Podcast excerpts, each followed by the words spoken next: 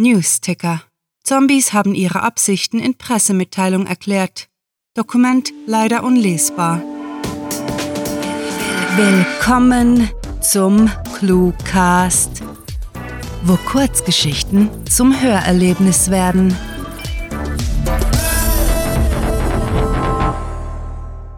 Der Himmel ist ein Spinnennetz.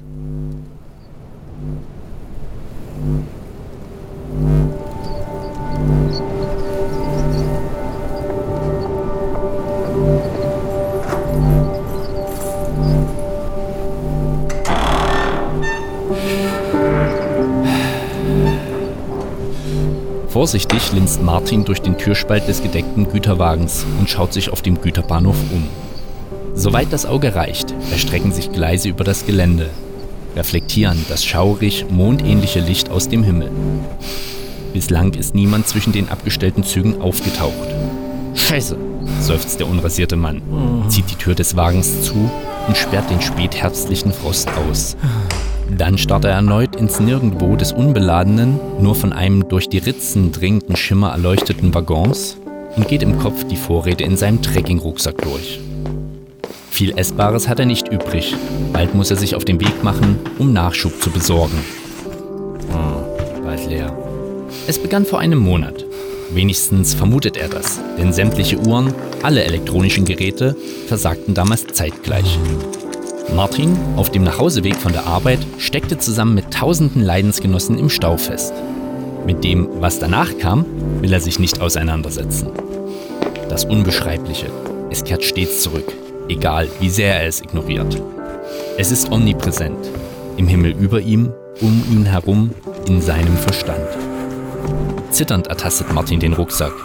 Er kennt das Prozedere zu Genüge, schafft es mühelos im Dunkeln. Den Schlafsack auspackend, kämpft er gegen die Erinnerung an. Vergeblich.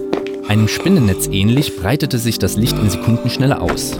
Völlig verwirrt verließ er sein Auto, flüchtete in ein zu seinem Glück unabgeschlossenes Trafohäuschen am Rand der Autobahn. Es dauerte lediglich einen Wimpernschlag. Ein Blitz, ein knisternder Knall, gefolgt von penetrantem Ozongeruch und die Welt war leer. Fröstelnd wickelt sich Martin in den Schlafsack. Die Kälte der Luft widerspiegelt die Kälte, die er seit Monaten andauernd empfindet. Er befürchtet, der Letzte seiner Art zu sein. Zumindest hat er in der Gegend nicht eine Seele getroffen. Kein Wunder, wenn er bedenkt, was er nach dem Knall antraf. Er kann bloß spekulieren, was ihm vor dem Schicksal bewahrte, das die Menschheit heimsuchte. Vielleicht wurde er vom Transformator im Trafohäuschen geschützt. Eventuell elektromagnetische Wellen? Oder es war purer Zufall. Er war ahnungslos. Eine göttliche Fügung hält er für unwahrscheinlich. Der Allmächtige würde niemals einen Typen retten, der seine Arbeitstage damit verbrachte, anderen am Telefon vom neuesten DSL-Vorzugspaket zu erzählen. Was er erblickte, als er aus dem Trafohäuschen trat, begleitet ihn bis heute und kann er sich schlecht erklären. Statt Menschen waren Häufchen von perfekt geschnittenen Fleischwürfeln mit jeweils 5 cm Kantenlänge auf dem Boden verteilt. Die Atmosphäre fühlte sich aufgeladen an, wie vor einem Gewitter, und die Spannung war nie verflogen. Bei Regen, bei Sonnenschein, der verhängnisvolle Vorfall hält ihn in seinem Bann. Panisch versuchte Martin möglichst schnell zu seiner Familie zu gelangen. Weder Autos noch Motorräder funktionierten. Also ging er zu Fuß und fand den Vorort, in dem er gelebt hatte, im selben Zustand an. Überall lagen die Fleischpuzzles herum. Auf dem Bürgersteig, in seinem Einfamilienhaus vor dem Kochherd, in der Schule seiner Tochter. Die Bilder wabern in seinem Geist, Martin wirkt und unterdrückt einen Schluchzer. Im Laufe der Zeit begriff er, wie einsam er wirklich ist. Außer ihm stehen einzig Pflanzen weiterhin, als sei nie etwas geschehen. Selbst in einem Vogelnest entdeckte er eine kleinere Ausführung der grausigen Würfel. Die Fleischhaufen verrotten langsam, ohne Maden, ohne Fliegen. Und ohne Insekten blieben im nächsten Jahr auch die Blumen unbestäubt. Abermals drängt Martin die Gedanken beiseite, will frei davon einschlafen, allerdings hindern ihn die Eiseskälte und die statische Ladung daran. Er glaubt, seine Härchen stellen sich auf. Das Spinnennetz aus weißen Lichtfäden bleibt unverändert. Ab und zu bemerkte er einen Energietrichter, der aus dem Himmel zuckte und sogleich wieder verschwand. Erst beim dritten Mal war er nahe genug herangekommen, um die scheußliche Realität dahinter zu erkennen. An der Stelle, die der Trichter berührt hatte, lag ein weiteres, frisches Fleischpuzzle. Irgendwann gab es keine Trichter mehr und er möchte nicht darüber nachdenken, was das bedeutet. Wieso der Tod von oben bei ihm eine Ausnahme macht, ihn ohne Gesellschaft mit der ekligen Gänsehaut im Nacken zurücklässt, ist ihm ein Rätsel. Martin zündet seine letzte Zigarette an. Er ächzt, nimmt einen tiefen Zug, verschluckt sich und unterdrückt einen Hick. Gerade als die ersten Tränen auftauchen, er in Anbetracht seiner Zukunft in Isolation resigniert, hört er Schritte zwischen den Wagenhallen. Was, was ist? Erst ungläubig, dann hoffnungsvoll ruft er: Hallo? Das, das kann Dass die Person eine Bedrohung für ihn sein könnte, kann Martin nicht wahrhaben. Das kann doch nicht sein. Er schält sich aus dem Schlafsack und packt das Tor. Endlich ein anderes menschliches Wesen. Gesellschaft. Hallo! brüllt er ekstatisch vor Freude. Hallo! Hallo! Ich bin hier! Durch die Spalten des Güterwaggons leuchtet ein Blitz auf. Und kaum hat er das Tor aufgeschoben, sieht er die Würfel zwischen den Gleisen liegen. Was auch immer du bist, setze ihm ein Ende! schreit Martin zum Himmel. Komm schon! Hol mich auf! Die Luft flimmert elektrisch, doch er bekommt keine Antwort.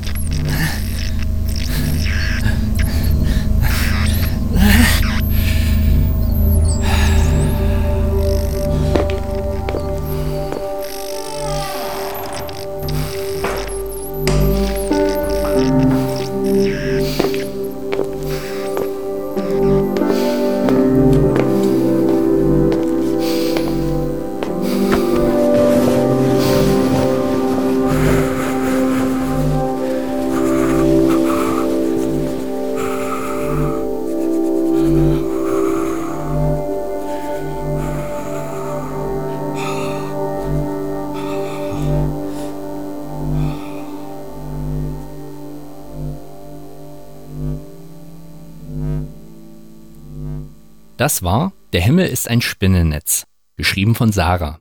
Für euch gelesen hat Robin Hartmann. Diese Kurzgeschichte spielte am vorgegebenen Setting Güterbahnhof und beinhaltete die Clues Vogelnest, Vorzugspaket, Hick, Spinnennetz und Trichter. Wenn euch diese Hörgeschichte gefallen hat, dann besucht uns auf cluewriting.de wo ihr ganz einfach zu unseren Social-Media-Auftritten findet, damit ihr nicht nur unseren Content, sondern ebenfalls die Menschen dahinter auf Twitter, Facebook und Instagram kennenlernt. Unsere Hörgeschichten könnt ihr übrigens ganz bequem auf Spotify, iTunes, YouTube, Stitcher, TuneIn und selbstverständlich auf unserer Seite abonnieren. Euch gefällt unsere Arbeit und ihr möchtet eure Freude mit uns teilen? Dann schaut auf patreon.com slash cluewriting vorbei und unterstützt unser Projekt mit einer Kleinigkeit. Damit werdet ihr zu den Grandiotasten, die wir mit literarischen Rewards wie exklusiven Kurzgeschichten und der Möglichkeit, als Gastautor bei uns aufzutreten, beschenken. Apropos Grandiotasten, was wäre der Cluecast ohne seine Stimmen? Auf unserer Seite entdeckt ihr sie alle, also besucht diese Helden des Cluecast auf cluewriting.de slash cluecaster und vergesst nicht, dem Echo ihrer Stimmen zu folgen.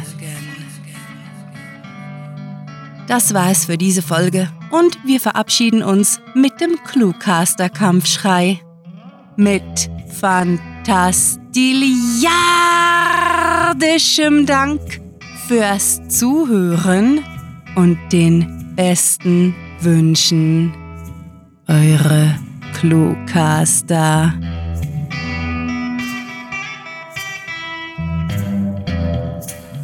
Das echte Grauen fängt an, wenn man fünf Minuten das Handy sucht, das man gerade in der Hand hält.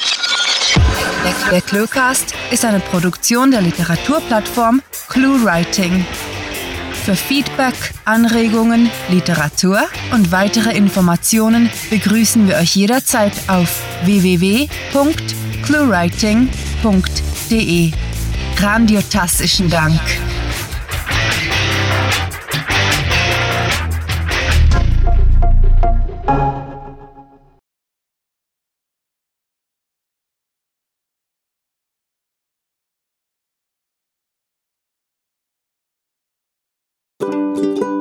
Was er erblickte, als aus dem Trafos was er, was er erblickte, als er aus dem Trafohäuschen trat, begleitet ihn bis heute. Statt Menschen, statt Menschen waren Häufchen von perfekt geschnittenen, statt Menschen waren Häufchen von perfekt, statt Menschen waren Häufchen von perfekt, statt Menschen waren Häufchen von verpep, kriegt man's mal hin? Statt Menschen waren Häufchen von perfekt.